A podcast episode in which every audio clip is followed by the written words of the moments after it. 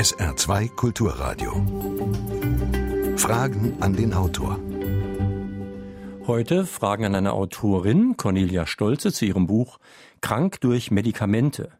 Wenn Antibiotika depressiv, Schlafmittel dement und Blutdrucksenker impotent machen. Mein Name ist Jürgen Albers, schönen guten Tag. Vor Risiken und Nebenwirkungen wird immer pflichtgemäß gewarnt. Und auch diese Warnungen können übrigens Schäden anrichten. Nicht nur Patienten, sondern auch Ärzte sind überfordert angesichts von 97.800 verkehrsfähigen Medikamenten in Deutschland, von denen fast 30.000 frei verkäuflich sind. Wer erfasst da Nebenwirkungen? Wie können sie wissenschaftlich erforscht werden? Sind besonders Ruheständler oft Opfer von Nebenwirkungen und falschen Therapien? Frau Stolze, vor drei Jahren, 2011, haben Sie Ihr Buch Vergiss Alzheimer in dieser Sendereihe vorgestellt. Die Sendung findet man übrigens noch im Klassiker-Podcast-Angebot. Und dieses Thema, das kommt auch in dem neuen Buch jetzt vor, wird da eigentlich eine schwammig definierte Krankheit mit fragwürdigen Mitteln bekämpft. Ja, das Unglaubliche, ähm, oder es scheint zumindest unglaublich, aber ähm, es spricht sehr vieles dafür, dass viele Menschen in Deutschland zu Unrecht die Diagnose Demenz oder Alzheimer erhalten, also dass es eine Fehldiagnose ist. Und es spricht auch vieles dafür, das haben meine Recherchen gezeigt, dass viele ältere Menschen deswegen Demenzsymptome entwickeln, weil sie Medikamente nehmen, weil sie zu viele Medikamente nehmen oder auch falsche Medikamente. Und das, das kann man bisher noch nicht in Zahlen fassen, weil zu diesem Thema bisher kaum geforscht wird. Aber es betrifft eben vor allem ältere Menschen, weil sie sehr viel empfindlicher auf bestimmte Medikamente reagieren. Und äh, dazu kommt, das muss man vielleicht auch noch dazu sagen, dass die Diagnose Alzheimer eigentlich überhaupt nicht gestellt werden kann bis heute, denn es ist kein klar definiertes Krankheitsbild. Es gibt kein keinen eindeutigen Nachweis für diese Erkrankung. Es ist ein ganz schwammiges Krankheitsbild und ich finde das sehr dramatisch, äh, weil man ja daraus schließen muss, dass viele Menschen in, vor sich hindämmern, die in Wirklichkeit noch wunderbar selbstständig leben könnten. Ist ja auch schon ein bisschen interessant, da ist eine Krankheit gar nicht klar definiert. Wenn ich das schon nicht weiß, kann ich eigentlich auch nicht wirklich therapieren und es gibt ja auch keine wirkliche Therapie. Trotzdem bietet man dann für viel Geld Vorsorgeuntersuchungen oder Früherkennungsuntersuchungen an. Ja, das Erstaunliche ist, dass tatsächlich tatsächlich das Thema Alzheimer-Medikamente ein Milliardenmarkt ist. Es werden wirklich für Milliarden von Euro jährlich Medikamente verschrieben und auch geschluckt. Und gleichzeitig gibt es auch Anbieter, also Mediziner, die Verfahren anbieten zur Früherkennung von in Anführungsstrichen Alzheimer. Und das muss man leider als Charlatanerie bezeichnen. Und was ich ähm, sehr traurig finde, ist, dass nicht einmal äh, die Ärztekammer gegen solche Angebote vorgehen. Das äh, haben, also ich habe selber ähm, auch Artikel zu diesem Thema veröffentlicht und niemand ist dagegen vorgegangen. Nun, wenn man über Nebenwirkungen und Wirkungen von Arzneimitteln spricht, dann muss man ja bedenken, dass jeder, wirklich jeder Eingriff in ein kompliziertes System hoffentlich eine erwünschte Wirkung hat, leider nahezu immer auch eine unerwünschte Wirkung. Da kommt es ja dann wohl darauf an, wie das Verhältnis von Vorteilen und Gefahren ist. Ja, ich glaube, es ist wichtig an dieser Stelle schon auch zu sagen, Medikamente können sehr hilfreich, sehr wichtig sein. Ich denke beispielsweise an schwere Infektionen. Da wären Menschen früher gestorben, weil keine Antibiotika zur Verfügung standen. Gleichzeitig werden heute aber viel zu viele von diesen Mitteln verordnet. Also auch bei Infektionen, die relativ harmlos sind und gegen die Antibiotika zum Teil auch überhaupt nichts nützen können. Ich will vielleicht auch noch mal erwähnen, Schmerzmittel, Narkose. Viele Operationen wären überhaupt nicht möglich heute ohne entsprechende Narkosemittel. Da hat sich sehr viel getan. Und es gibt natürlich auch beispielsweise bestimmte Krebserkrankungen wie ähm, Leukämien, die heute zu einem hohen Prozentsatz beispielsweise bei Kindern auch geheilt werden können. Das sind massive Eingriffe in den Organismus. Aber wenn es sich eben um eine lebensbedrohliche Erkrankung handelt, dann kann es gerechtfertigt sein. Nur, das ist ein relativ kleiner Teil von dem gesamten Medikamentenmarkt. Und der große andere Teil, das sind Medikamente, die häufig gar nicht erforderlich wären, die teilweise auch zu hoch dosiert, viel zu lange eingenommen werden, auch in Kombination mit anderen Mitteln, wo man überhaupt nicht abschätzen kann, wie die Auswirkungen, die Wechselwirkungen davon sind und die sehr leichtfertig, auch im guten Glauben geschluckt werden und auch leider, muss man sagen, von vielen Ärzten sehr schnell und leichtfertig verschrieben werden. Wie forscht man denn da eigentlich? Denn es ist ja so, wenn ich jetzt zum Beispiel krank bin, ich nehme eine Tablette und ich werde gesund, dann kann es sein, dass ich wegen der Tablette gesund geworden bin. Es kann auch sein, ich wäre sowieso gesund gesund geworden, spontane Heilung. Und dasselbe gilt ja umgekehrt auch. Wenn ich sterbe, weiß man ja auch nicht, ob ich wegen der Tablette gestorben bin oder weil ich sowieso krank war. Ja, das ist ein sehr guter Punkt.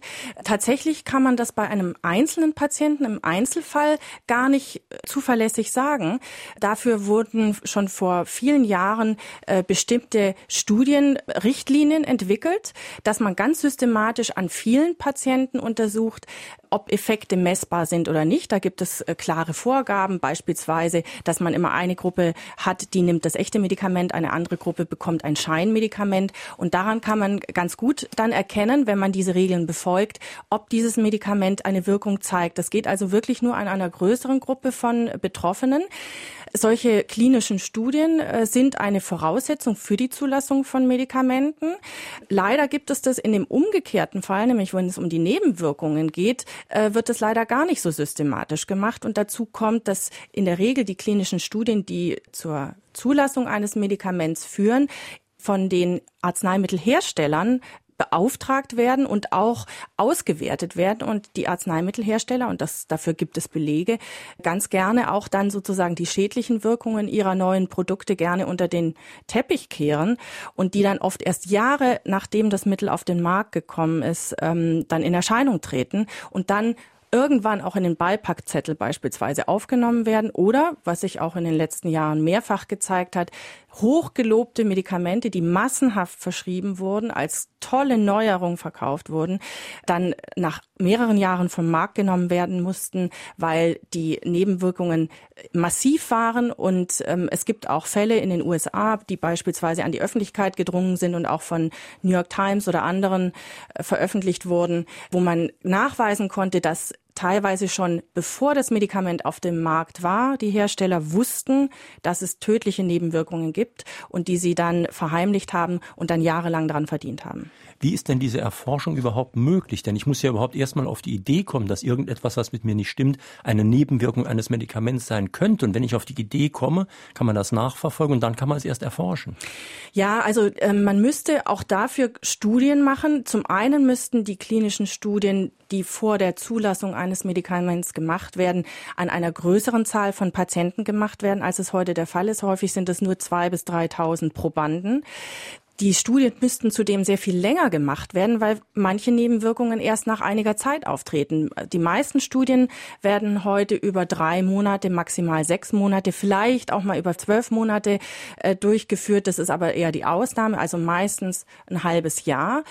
Und wenn man dann sich vor Augen führt, dass viele Medikamente, um die es dabei geht, seien es jetzt Diabetes-Medikamente, seien es ähm, Bluthochdruckmedikamente, Schmerzmittel, oft ja wesentlich länger von den Menschen genommen werden, nämlich teilweise jahrelang oder Beispiel Diabetes, ein Leben lang. Und häufig ist es so, dass dann erst über die Jahre sich wirklich zeigt, wie massiv die Nebenwirkungen sind, weil die sich dann erst addieren, anhäufen und der Körper nach und nach geschädigt wird. Und also die Studien müssten länger gemacht werden. Sie müssten auch, wenn das Medikament auf dem Markt ist, müssten die Medikamente gründlich überwacht werden. Das ist ein ganz, ganz, eine große, große Lücke, die wir haben in Deutschland, die Arzneimittelüberwachung. Die wird von Experten schon seit Jahren gefordert. Die Regierung oder die Politik unternimmt praktisch nichts. Sie verhindert sogar manche Maßnahmen, die zum Schutz von Verbrauchern dienen würden. Beispielsweise, dass man mal eine Liste erstellt von Medikamenten, die als sinnvoll, gut verträglich, gut untersucht gelten. Also eine, eine sogenannte Positivliste. Genau, das ist das Stichwort. Es gab mehrere Anläufe, das zu machen und ähm, bisher hat die Politik meistens äh, war das, glaube ich, äh, waren das dann auch die konservativen Regierungen, die doch eher wirtschaftsnah sind. Denen ist es dann geglückt, äh, diese Liste zu verhindern. Ähm, auch Gerhard Schröder hat in seiner Amtszeit dafür gesorgt, dass ähm, das nicht zustande kam. Ja, der war ja auch konservativ. Da haben Sie recht. Ähm, aber lassen Sie uns mal über einige Fälle sprechen, denn es geht ja hier nicht um ein paar Kleinigkeiten, es geht um Tausende von Toten. Und Sie haben am Anfang Ihres Buches einen relativ schockierenden Fall von einem Mann, der Rückenschmerzen hatte, ansonsten aber sehr gesund war und irgendwann war er tot. Ja, dieses Beispiel hat mich, obwohl ich die Problematik kannte, selber geschockt, muss ich sagen. Es handelte sich um einen vergleichsweise jungen Mann, Ende 40, der aufgrund von Gartenarbeit ähm, ganz schwere Rückenschmerzen bekommen hatte, also im Volksmund Hexenschuss oder ähnliches genannt. Und der Orthopäde hat ihm ein Mittel verschrieben, das er eigentlich gar nicht hätte verschreiben dürfen in diesem Fall. Dieses Mittel ist ein sehr gängiges Präparat, bekannt vielen Menschen als Novalgin. Es ist auch schon seit den 1920er Jahren auf dem Markt. Markt. Und man weiß seit langem, dass dieses Mittel mit einem sehr riskanten oder einen sehr ähm, riskanten, eine riskante Nebenwirkung haben kann. Das ist eine Immunreaktion, die zum Tod führen kann innerhalb kurzer Zeit. Und Hat was mit den wenn, weißen Blutkörperchen zu tun, glaube ich. Ne? Genau. Die Zahl der weißen Blutkörperchen sinkt innerhalb kurzer Zeit auf eine ganz, ganz niedrige Zahl von mehreren tausend auf wenige hundert. Und das ist etwas, was ein Arzt eigentlich ganz schnell erkennen könnte, wenn er das das im Blick hat. Vielmehr in diesem Fall wäre es auch so gewesen, dass der Arzt, weil er, also dieses Medikament darf nur in Ausnahmefällen verordnet werden, wenn andere Mittel nicht wirken. Es gibt also starke Einschränkungen, aber leider wird es viel zu häufig verschrieben. Und der Arzt hätte diesen Patienten ausdrücklich darauf hinweisen müssen, dass es diese Gefahr gibt und wenn entsprechende Symptome, beispielsweise eine schwere Mandelentzündung, hohes Fieber, wenn die auftreten, dass sofort gehandelt werden muss, dass es an diesem Medikament Medikament höchstwahrscheinlich liegt und dass man das kein einziges Mal mehr schlucken darf. Und in diesem Fall bei dem Patienten war es so, es wurde nicht erkannt.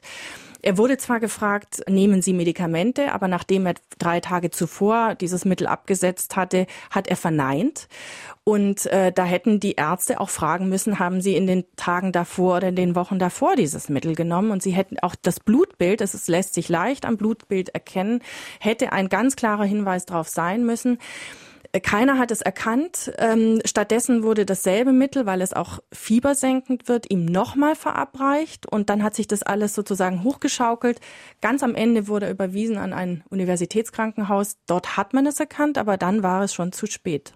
Wir sprechen in Fragen an die Autorin auf SR2 Kulturradio heute mit Cornelia Stolze zu ihrem Buch Krank durch Medikamente, erschienen im Piper Verlag.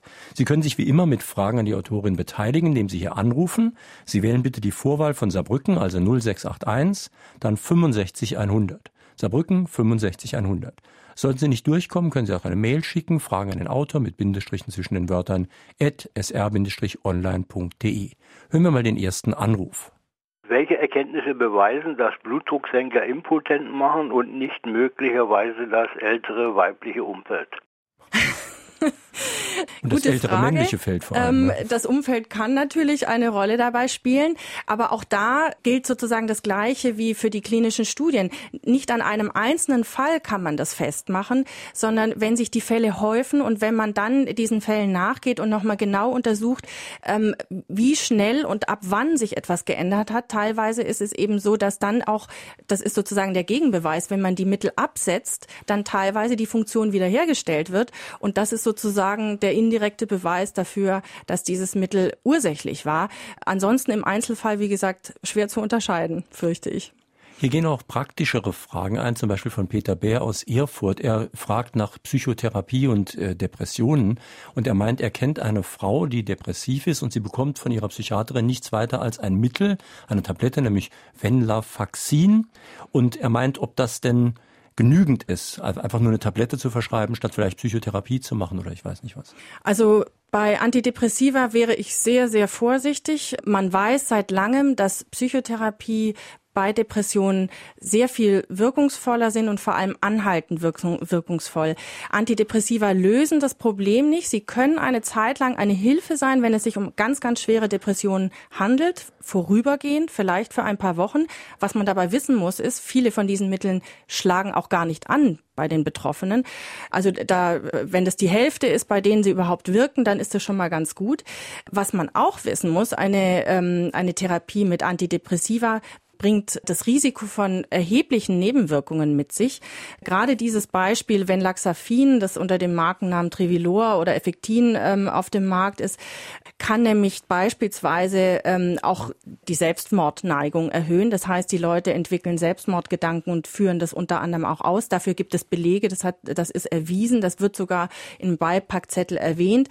Was viele Menschen, die das Mittel nehmen, nicht wissen und was ganz unangenehm sein kann, ist auch, wenn wenn man einmal die Tablette vergisst, dann äh, beginnt es, kann es schon beginnen mit Absetzsymptomen. So nennt es der Hersteller. Also das sind eigentlich Richtig, das sind eigentlich Entzugserscheinungen. In der Pharmaindustrie vermeidet man dieses Wort gerne, weil das sozusagen den zu sehr schon erinnert an, an Drogenabhängigkeit. Letztlich ist es das aber in gewisser Weise. Und diese Absetzsymptome, die können massiv sein. Das kann teilweise sich anfühlen wie ein Elektroschock, der durch den Kopf und durch den Körper geht. Äh, Schwindel und, und andere ähm, sehr, sehr unangenehme Erscheinungen. Und äh, diese Absetzsymptome oder Entzugserscheinungen, die bringen natürlich den Patienten dann wieder schleunigst die Pille zu nehmen.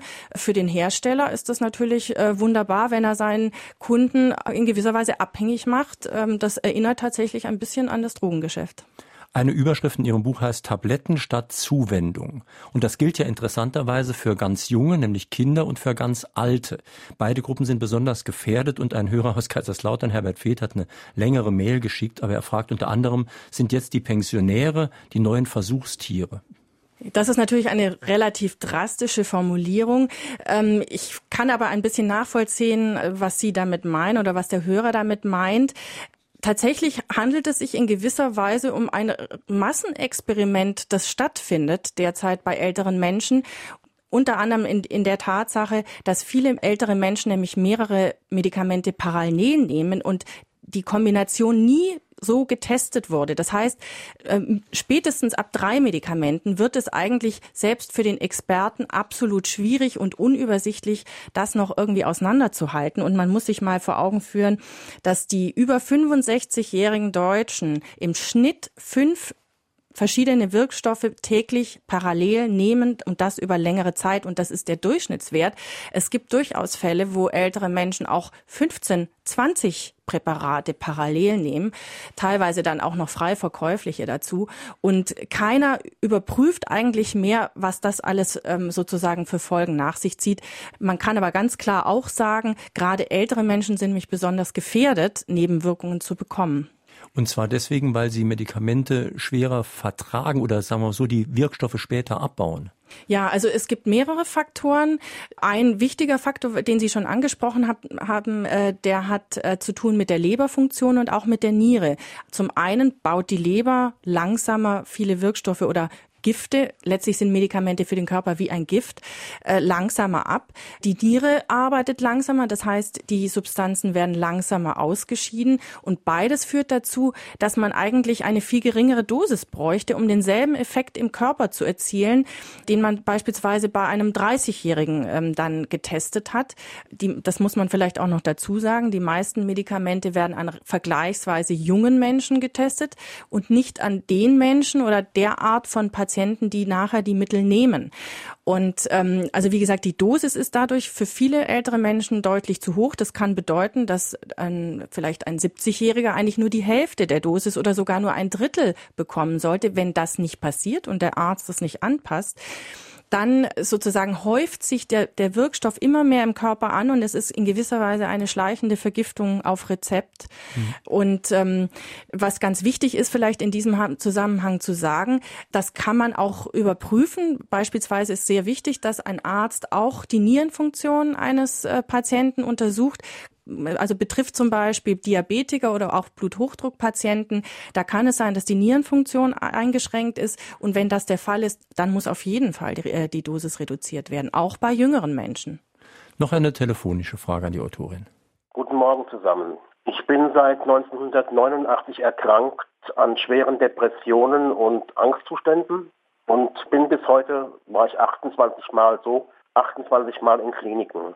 Und es wurden immer neue Medikamente ausprobiert, bis man 2011 endlich das Richtige hatte, die richtigen Medikamente. Und meine Frage ist, die Menschen fliegen auf den Mond, wollen demnächst zum Mars. Das schaffen sie alles. Nur was Medikamente betrifft, kommen sie nicht weiter. Haben Sie dafür eine Erklärung?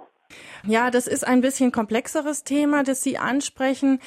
Ich glaube, oder Depressionen können viele verschiedene Ursachen haben. Nach meinem Wissen ist es so, dass Psychotherapie sowohl bei Angsterkrankungen als auch bei Depressionen die beste Erfolgsrat zeigen. Ich weiß nicht, was da in Ihrem Fall vielleicht auch schon unternommen wurde. Hängt natürlich auch häufig sehr stark ab von der Art der Psychotherapie, von der, von der Person des Therapeuten. Das ist manchmal erfolgreicher, manchmal weniger erfolgreich. Ich glaube, dass das Problem Depression und Angsterkrankung nicht mit Medikamenten oder zumindest nicht allein mit Medikamenten zu lösen ist. Und äh, häufig hat es auch mit sozialen Bedingungen zu tun, mit Erziehung, mit gesellschaftlichen Rahmenbedingungen. Und ich glaube, dass das etwas wäre, was, was wirklich eine gesellschaftliche Aufgabe auch ist. Und äh, Antidepressiva sind aus meiner Sicht keine keine wirkliche Lösung dafür. Sie können, wie was ich vorhin auch schon erwähnt hatte, in Extremsituationen äh, Erleichterung schaffen Erleichterung, die dann auch ermöglicht, sozusagen mit einer Psychotherapie weiter zu arbeiten und vielleicht auch irgendwann mal auf Medikamente sogar verzichten zu können. Mhm. Was ich besonders schockierend finde, aber andererseits auch irgendwo relativierend, ist, dass viele Medikamente in dem einen Land verboten sind, in dem anderen Land ein Kassenschlager sind. Das gilt sowohl für Medikamente, die anderswo verboten sind, bei uns viel verkauft werden, als Sie haben in Ihrem Buch ein Beispiel von einem Mittel, das in Brasilien ein Kassenschlager ist und bei uns verboten. Ja, also das kommt natürlich ähm, durch verschiedene Faktoren zustande. Das hängt damit zusammen, wie die Arzneimittelbehörden im Land ein bestimmtes Risiko einschätzen. Ähm, leider muss man sagen, dass es teilweise auch äh, damit zu tun hat, welchen Einfluss die Arzneimittelhersteller auf bestimmte Behörden, auf die Politik haben. In, in Deutschland zum Beispiel ist es so, dieses ähm, Novagin, was ich vorhin erwähnt hatte, da sitzt oder saß der Hersteller in Deutschland und ähm, man macht da schon oder seinen Einfluss auch teilweise geltend. Und es gibt Mediziner, die dann auch eben sehr eng mit der Pharmaindustrie kooperieren. Es ist verständlich für einen Arzneimittel Arzneimittelhersteller hat er alles versucht, um sein Produkt auf dem Markt zu halten.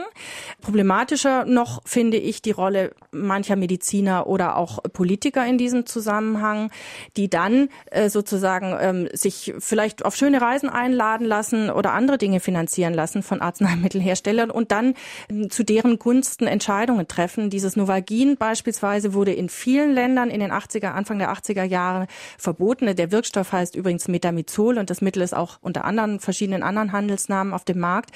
Da war es so, dass ähm, Experten ganz klar auch dazu geraten hatten, dieses Mittel hier vom Markt zu nehmen, wegen seiner Risiken. In Schweden, in den USA, Großbritannien, vielen anderen Ländern ist das längst vom Markt verschwunden.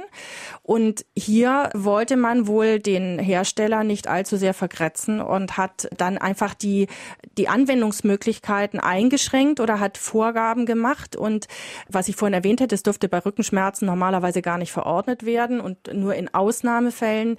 Und das ist natürlich dehnbar. Man kann feststellen, dass dieses Arzneimittel, also in den 80er Jahren waren, waren die Warnungen noch frisch und bekannt und inzwischen scheint es in Vergessenheit zu geraten und die, der Absatz dieses Mittels ist wieder massiv gestiegen in den letzten Jahren. Nun kann man ja leicht Schuldzuweisungen machen an die Industrie und an alle möglichen Leute, aber ein bisschen sollten sich die Leute vielleicht auch an die eigene Nase fassen. Man muss ja wirklich nicht wegen jeder Kleinigkeit eine Tablette schlucken. Also was ich im Vorabendprogramm an Arzneimittelwerbung sehe, das ist schon schockierend. Nicht nur wegen der Werbung, sondern weil die ja auch gemacht wird, weil es Leute gibt, die so dumm sind, drauf reinzufallen. Sie haben eine Werbung zitiert aus Brasilien, glaube ich. Da heißt es, wenn man zu viel Pizza gegessen hat oder wenn man sich mal nicht wohlfühlt, dann soll man ein Medikament nehmen, wohlbemerkt eins, was gar nicht so ungefährlich ist ja meine Güte, nicht wohl fühle ich mich ziemlich oft und ich käme gar nicht auf die Idee, da eine Tablette zu nehmen. Ja, also ich möchte es ungern als Dummheit bezeichnen. Es, ich glaube, es hat viel mit Gutgläubigkeit zu tun, auch vielleicht teilweise mit Unwissenheit. Und die Unwissenheit hat damit zu tun, dass häufig die Risiken eben wesentlich weniger prominent dargestellt werden als die vermeintlichen Vorteile dieser Präparate. Also es gibt da eine Übermacht der Anbieter, der Apotheken, der Hersteller und teilweise auch der Ärzte, die sich, die es sich vielleicht manchmal ganz gerne auch leicht machen, wenn sie etwas verordnen. Aber Sie haben vollkommen recht. Es hat auch mit einer gewissen Bequemlichkeit vielleicht zu tun oder dem Wunsch nach einer einfachen, schnellen Lösung. Wenn ich beispielsweise eine schwere Erkältung habe, Bronchitis oder ähnliches, dann möchte ich natürlich möglichst morgen wieder topfit sein, dass ich auch auf die Party gehen kann oder dass ich wieder arbeiten gehen kann oder was auch immer. Sinnvoller wäre dann aber in den meisten Fällen wirklich drei Tage sich vielleicht eine Auszeit zu gönnen, sich ins Bett zu legen, viel heißen Tee zu trinken und zu schlafen Und stattdessen lassen sich aber viele Menschen dann Antibiotika verschreiben. Die Ärzte machen leider häufig mit, obwohl man weiß, dass ein Großteil dieser Infektionen durch Erreger verursacht werden, nämlich äh, durch Viren. Und gegen diese Viren sind Antibiotika machtlos. Das heißt, es wird ins Blaue hinein verordnet, völlig überflüssig und auch schädlich für die Betroffenen selbst und auch ähm, insgesamt, weil die Anzahl der Resistenzen gegen Antibiotika massiv zunimmt. SR2 Kulturradio Fragen an die Autorin.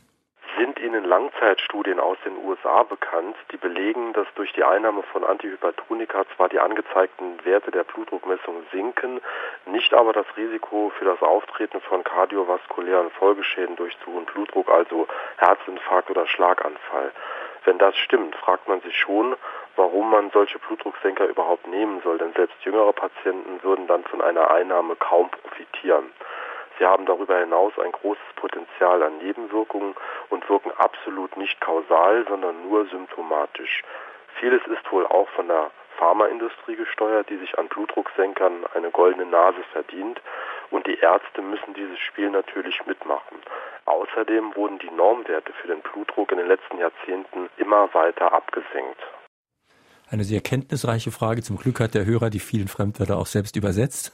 Ja, also ganz toller Beitrag, finde ich. Freut mich auch, wie gut informiert dieser Zuhörer ist. Bluthochdruck ist ein wunderbares Beispiel dafür, wie, wie die Pharmaindustrie sozusagen sich eigene neue Kunden schafft, teilweise aus gesunden Kranke macht. Ähm, tatsächlich wurden die Normwerte immer weiter gesenkt, sodass ein immer größerer Teil der Bevölkerung als behandlungspflichtig erscheint. Es ist auch deswegen ein wunderbares Beispiel, Beispiel, weil in ganz vielen Fällen Bluthochdruck sich auch durch andere Maßnahmen, nämlich ohne Medikamente, sehr erfolgreich senken lässt und definitiv damit auch das Risiko für diese Folgeerkrankungen, die Sie erwähnt haben, sinkt. Also ich will mal nennen, Übergewicht abbauen, abnehmen, schlanker sein. Damit sinkt bei ganz vielen Patienten schon der Blutdruck und viel mehr Bewegung. Das muss jetzt nicht sein, dass man fünf Stunden am Tag Rad fährt. Ähm, eine halbe Stunde, dreimal die Woche beispielsweise, einfach mal so als Faustregel, kann schon ganz, ganz viel bringen. Und die Werte sinken dann auch. Ähm, übrigens, Bluthochdruck kann auch die Nebenwirkung anderer Medikamente sein. Auch das sollte man im Blick haben. Beispielsweise bestimmte Empfängnisverhütungsmittel können Bluthochdruck machen.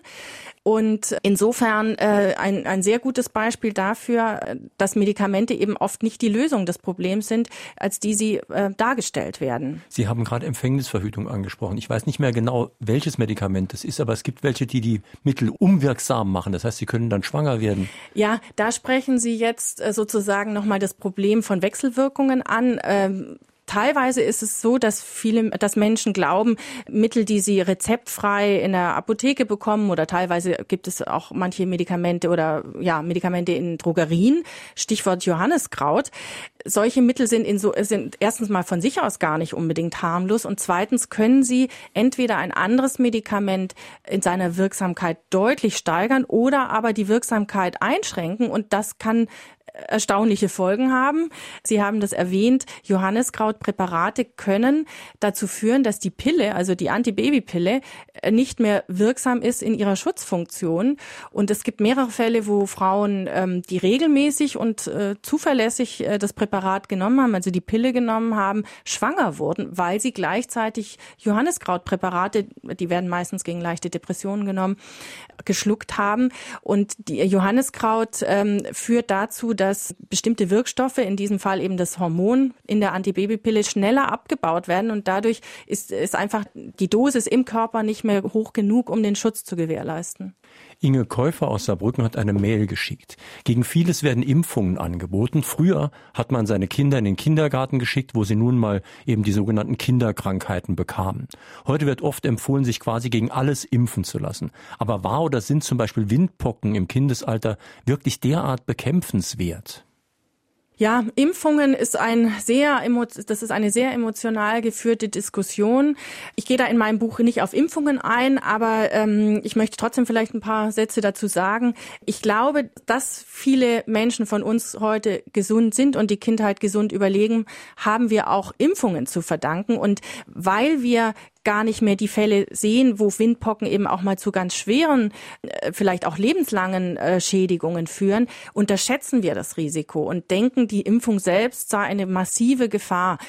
Ich glaube, die Angst vor Impfungen ist häufig ähm, unbegründet und auch übertrieben. Und wir sehen eben einfach viel zu wenig, was passieren würde, wenn nicht geimpft würde. Das trifft natürlich nicht jeden. Viele überleben oder haben auch Windpocken, Masern in ihrer Kindheit überlebt. Ich selbst habe auch einiges davon durchgemacht. Aber es gibt eben auch immer wieder oder gab früher immer wieder auch Fälle von Kindern, die lebenslang geschädigt waren dadurch. Und ich finde, Impfungen sind eigentlich ein, ein sehr, sehr kluges äh, Konzept in der Medizin und wir sollten froh sein, dass es sie gibt. Hier ist gerade eine kritische Mail eingegangen von einer Hörerin. Sie meint, ich bekomme die Krise, wenn ich höre, dass Antidepressiva nicht helfen sollen. Sie hat das selbst gehabt und hat vieles versucht, Kliniksaufenthalte, Gespräche und so weiter. Nur ein Medikament hat geholfen. Sie muss es weiterhin nehmen, weil sich die Symptome sonst wieder einstellen. Von mir aus ein Hoch auf Antidepressiva. Sie haben mir zu neuer Lebensqualität verholfen. Ja, ist schön, wenn, wenn diese Zuhörerin damit äh, gut klarkommt. Wenn es für sie die richtige Lösung ist, freut mich das, wenn sie dadurch mehr Lebensfreude erfährt. Ich denke aber, sie sollte sich auch bewusst sein, dass sie vielleicht dieses Mittel irgendwann nicht mehr ganz so gut verträgt. Denn es kann durchaus sein, dass man ein Mittel über viele Jahre nimmt, gut damit klarkommt und dann aber im Alter, wenn bestimmte Organfunktionen nachlassen, auf einmal massive Nebenwirkungen kommen und dann wäre es aus meiner Sicht sehr, sehr wichtig, dass sie dann auch äh, wachsam sind und darauf achten und dann eben entsprechend auch ihrem Arzt rechtzeitig Bescheid sagen, wenn sie solche Nebenwirkungen feststellen. Die Frage ist auch, wie wäre es, wenn man nach und nach vielleicht dieses Antidepressivum auch wieder langsam ausschleichen, also langsam absetzen würde? Möglicherweise würde es auch ohne gehen. Peter Lambio aus Trier hat eine Mail geschrieben, bei vielen Kindern wird heute die Modekrankheit ADHS diagnostiziert und dann werden sie mit Medikamenten vollgestopft. Mal grob gesagt, wenn wir früher ADHS hatten, bekamen wir eine geknallt und wir waren wieder gesund. Ich ergänze, in den Arm nehmen hätte vielleicht auch geholfen. Also ich glaube, das vereinfacht natürlich so ein bisschen die Darstellung. Also ich glaube, mit einer Ohrfeige äh, sind viele familiäre Probleme leider nicht gelöst. Was heißt leider nicht? Ähm, sie sind damit nicht gelöst. ADHS ist aus meiner Sicht absolut auch eine tatsächliche Modekrankheit, sogar eine erfundene Krankheit von der Pharmaindustrie mehr oder weniger erfunden und befeuert, um ihre Produkte unterbringen zu können. Übrigens vielleicht am Rande eine ganz interessante Information. Die meisten Medikamente, die dort eingesetzt werden, die wurden nie speziell an Kindern getestet und auch nicht für, die, für diesen Zweck entwickelt, sondern sie wurden sozusagen aus anderen Bereichen als ähm, eigentlich waren es äh, Mittel gegen Epilepsie oder Schizophrenie, wurden sie sozusagen übernommen und man hat dann irgendwie gedacht, wunderbar, damit können wir Kinder ruhig stellen. Wirkt doch. Aber ich denke, es geht bei, bei der Kindererziehung oder beim Aufwachsen von Kindern nicht darum, sie einfach ruhig zu stellen, sondern ich glaube, das vermeintliche Krankheitsbild ADHS ist letztlich auch ein Symptom unserer Gesellschaft, dass unsere Gesellschaft vielleicht nicht mehr die Bedingungen bietet, in denen ein Kind gesund sich entwickeln kann, aufwachsen kann ohne Medikamente. Es kann aus meiner Sicht nicht sein, dass eine Kindheit ein Medikament erfordert, um glatt durchzugehen. Und ähm, ich habe selber zu diesem Thema vor einigen Jahren auch ein bisschen genauer recherchiert. Sehr häufig stellt sich raus, dass dann einfach auch im familiären Umfeld vielleicht Probleme liegen, die man gar nicht gerne so sehen möchte. Und für alle ist es eine, eine Entlastung, eine vermeintliche Krankheitsdiagnose zu haben und eine vermeintliche Lösung in Form einer Pille zu haben.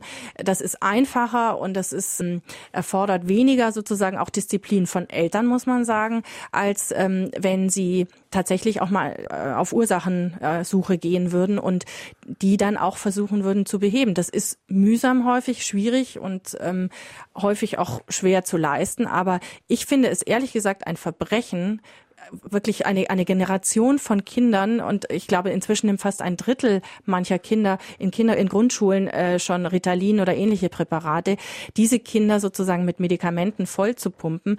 Wir wissen auch überhaupt nicht, was diese Mittel an Langzeitschäden ähm, hervorrufen. Manche Schäden weiß man, dass sie langsamer wachsen, dass sie sozusagen kleiner bleiben, aber vieles wird sich vielleicht erst noch später zeigen und was ich auch fatal finde, ist, man gewöhnt schon eine Generation von Kindern daran, dass die Lösung äh, sozusagen in, in dem Einnehmen einer Pille besteht, wenn man irgendwie in Konflikte kommt. Ich kann Ihnen dazu übrigens empfehlen, in unserem Klassiker-Podcast-Angebot die Sendung mit Christoph Türke. Das Buch heißt ganz einfach Hyperaktiv und er weist da auch sehr schön nach, dass nicht einige Kinder, sondern unsere ganze Gesellschaft hyperaktiv ist.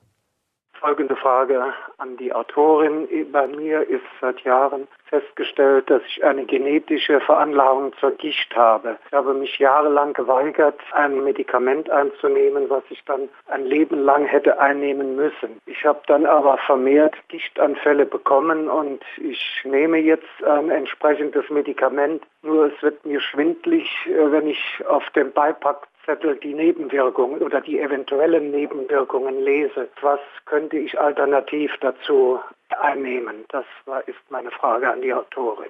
Ich fürchte, da kann ich Ihnen gar keinen konkreten Rat geben. Ähm, das kann tatsächlich nur ein Arzt, der Sie gründlich untersucht, der auch dann wirklich viele ähm, andere Informationen noch über Ihre Situation hat, ähm, der dann eben auch die entsprechenden Untersuchungen machen kann. Und da will und kann ich mir keinen, keinen medizinischen Rat erlauben.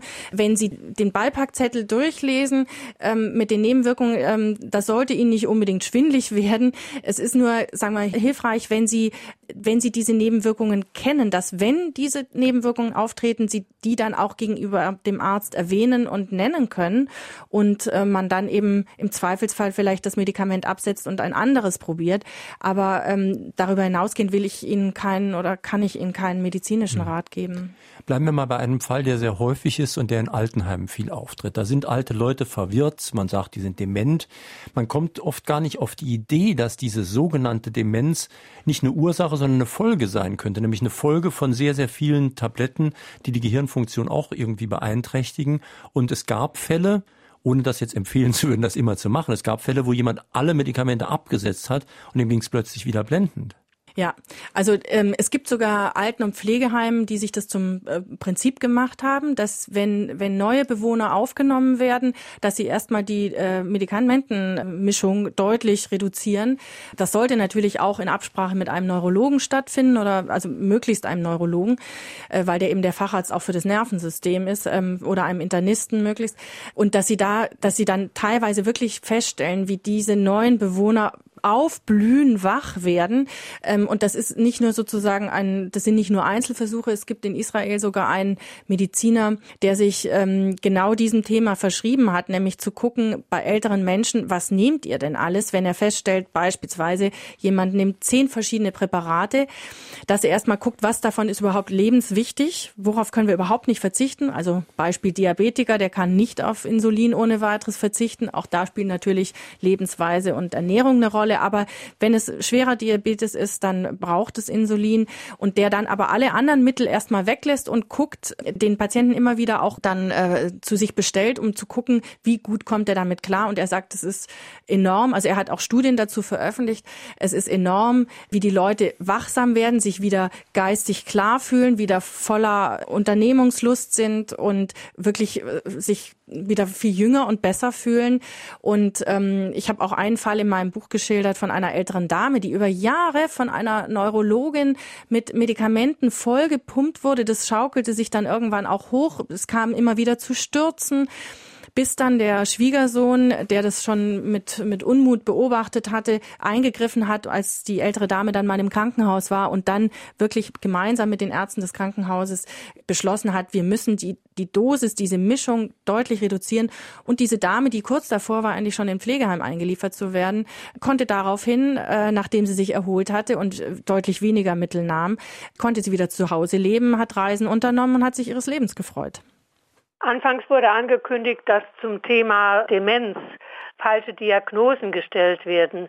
Kann man das bitte näher erläutern, weil es sicher viele Menschen interessiert, wodurch eine eventuelle Fehldiagnose entstehen kann und wie man da achtsam sein kann und vorbeugen kann? Ja, also ähm, leider ist es tatsächlich so, das haben auch Studien gezeigt, dass die Diagnose Demenz oft viel zu schnell gestellt wird. Das heißt, ähm, ein Arzt bekommt äh, oder sieht einen Patienten mit Demenzsymptomen und stellt vielleicht nach einer nach fünf Minuten oder maximal 15 Minuten fest, oh, dieser Patient scheint dement zu sein und dann steht die Diagnose Demenz scheinbar fest. Dabei müsste man viel, viel gründlicher untersuchen. Diese gründliche Untersuchung findet leider häufig gar nicht statt. Also schon nicht mal die grundlegenden neurologischen Untersuchungen, dann auch in der Regel keine Überprüfung der Medikamentenliste. Sie können bei älteren Menschen eigentlich fast immer davon ausgehen, dass sie Medikamente nehmen. Leider ist es so. Aber da ist es ganz, ganz wichtig, sozusagen eine komplette Liste der Medikamente zu erstellen und mit dieser zum Arzt zu gehen. Es sollte auch kein Patient, der Demenzsymptome zeigt, alleine dorthin gehen, aus meiner Sicht. Also ich habe noch mehrere Ratschläge in meinem Buch, aber ähm, das sind vielleicht schon mal so die ersten. Also wirklich gucken, wie steht es um den Patienten, was nimmt er ein, was hat er vielleicht auch für Vorerkrankungen oder auch Operationen gehabt. Und dazu würde ich dringend empfehlen, das nicht bei einem einzigen Besuch des Arztes zu belassen. Ein Arzt, der bei einem ersten einzigen Besuch diese Diagnose Demenz oder gar Alzheimer stellt, begeht für mich oder aus meiner Sicht einen Kunstfehler. Denn Demenz ist so definiert, dass erst wenn die Symptome mindestens ein halbes Jahr bestehen, wirklich von einer Demenz gesprochen werden kann. Leider wird es aber sehr oft äh, vorschnell gestellt. Ähm, das passiert natürlich bei einem 80-Jährigen schneller als bei einem 30-Jährigen mit denselben Symptomen, weil man bei dem 30-Jährigen gar nicht an Demenz denkt. Bei einem älteren Menschen sagt man sich, na ja, nun gut, der ist halt schon 80, jetzt baut er ab, ist ja irgendwie irgendwie auch normal. Das ist nicht ohne weiteres normal. Was ganz wichtig auch ist in diesem Zusammenhang zu gucken, äh, ist es auch zu einem kleinen Schlaganfall oder gar zu mehreren kleinen Schlaganfällen gekommen oder teilweise auch äh, schwere Depressionen. Man macht sich keine Vorstellung davon, wie viele Menschen alleine leben und extrem einsam sind und wirklich seelisches Leid auch ähm, täglich ertragen. Auch das kann die Gedächtnisleistung massiv beeinträchtigen. Unsere internistischen Ärzte haben oft eine ganze Reihe von Medikamenten bei Patienten, die neu ins Krankenhaus kamen, abgesetzt. Die Krankenhausärzte fanden viele Medikamente als überflüssig, unnütz und ungesund. Die Patienten verstanden das aber gar nicht. Trägt unser System zu einer Überversorgung von Medikamenten bei. Ja, aus meiner Sicht macht es das ganz massiv sogar. Und ähm, nach wie vor werden die Risiken total unterschätzt. Und ähm, zum einen liegt es ein bisschen auch daran, dass die Patienten einfach die gerne so ein bisschen vielleicht die Verantwortung an den Arzt abgeben und was der verschreibt, ist dann schon gut und richtig. Davon muss ich sagen, kann man heute aber leider nicht mehr unbedingt ausgehen. Denn ein Rezept oder ein Medikament zu verschreiben, ist für einen Arzt natürlich auch etwas, womit er sehr schnell dem Patienten eine Lösung, eine scheinbare anbieten kann und innerhalb kürzester Zeit dann sozusagen auch diesen Arztbesuch abgehandelt hat.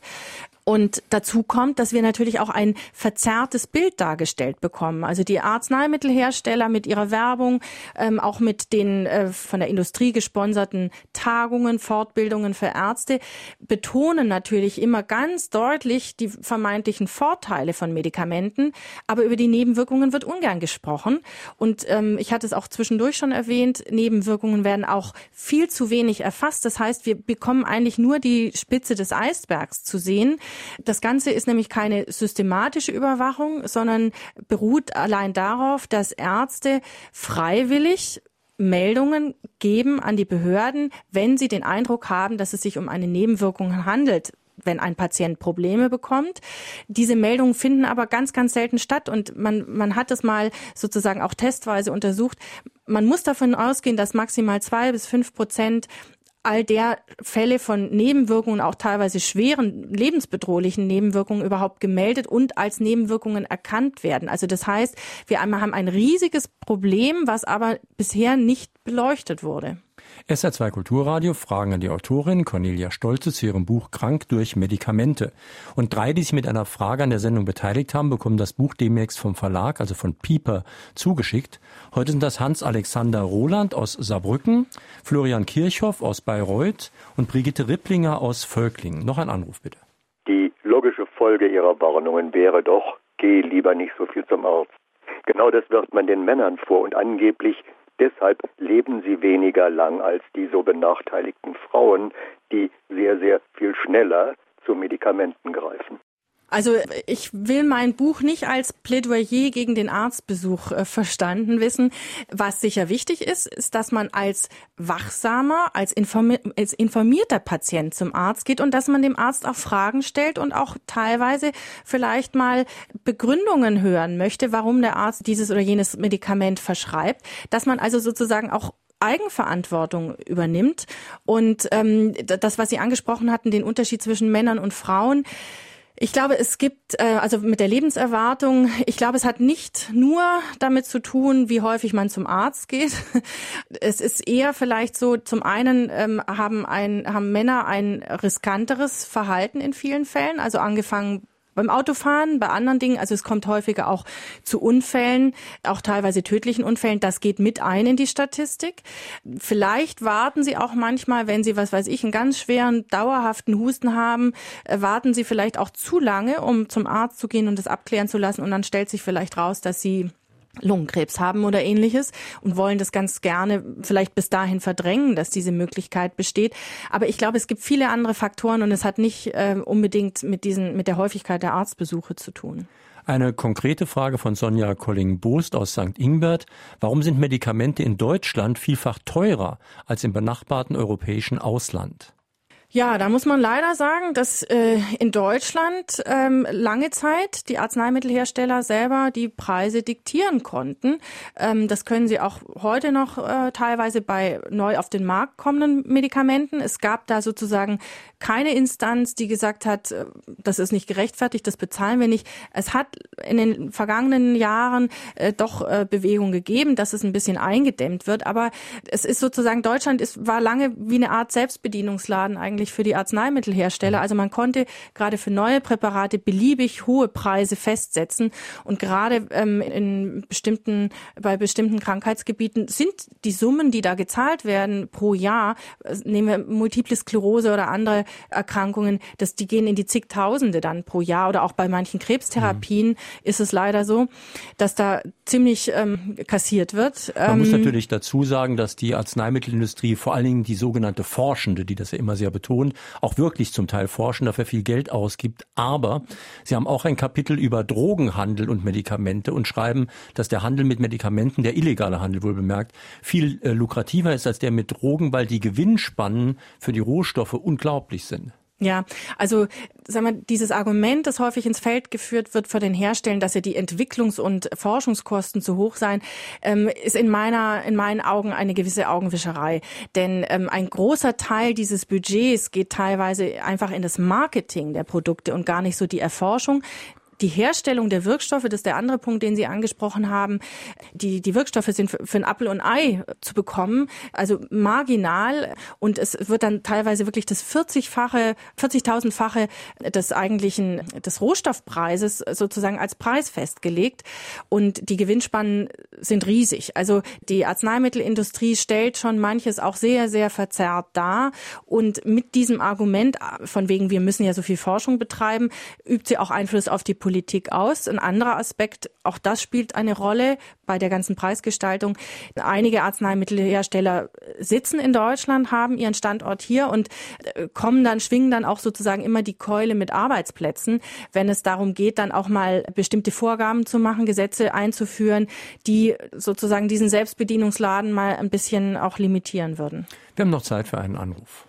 Seit der Sache Kontergan bin ich eigentlich sehr misstrauisch. Was würde die Autorin denn, die Frau Stolze, wegen Lobby machen? Und wo läge ein Schwerpunkt zum Verändern im Gesundheitssystem? Das ist ein sehr, eine sehr äh, komplexe Frage. Ich glaube tatsächlich, der Druck muss von den Verbrauchern, von den Patienten kommen, weil er sonst nicht kommen wird. Das also ähnlich wie beispielsweise die Autofahrer ähm, Mitglied werden beim ADAC. Der ADAC hat zwar seine eigenen Probleme, aber er hat sehr viel für die Autofahrer erreicht und hat großen politischen Einfluss. Etwas Ähnliches bräuchten wir eigentlich fast auch für für Verbraucher und Patienten, die wir ja alle auch irgendwann werden können. Wir werden älter, wir werden vielleicht auch mal krank. Also da müssten wir selber eigentlich aktiv werden und Druck ausüben. Es würde schon mal damit anfangen, dass man auch wirklich aktiver vorgeht gegen den Einfluss der Pharmalobby. Da waren sozusagen, war die Politik bisher sehr wenig aktiv mhm. und auf diesen Gebieten, glaube ich, müssten wir etwas unternehmen. Wir müssen natürlich auch die Relationen betrachten. Also wenn ein Medikament eine sehr, sehr gute Wirkung hat, dann nehme ich natürlich auch mehr in Kauf auf der anderen Seite. Aber das ist auch nicht immer sicher. Oft werden uns auch Sachen verkauft, wo die Wirkung gar nicht so toll ist, habe ich in Ihrem Buch gelernt. Auf der anderen Seite muss man natürlich sagen, Nebenwirkungen treten ja eben zwar immer irgendwie auf, aber nicht immer schlimm. Und da sind die Relationen auch sehr verschieden. Das kann einer von 100.000 Fällen sein oder einer von einer Million. Also bauscht man das nicht vielleicht zu sehr auf? Ich, ich denke, es ist richtig, dass nicht jeder gleich in gleicher Weise von Nebenwirkungen betroffen ist. Bei einem Medikament, das kann sehr unterschiedlich ausfallen.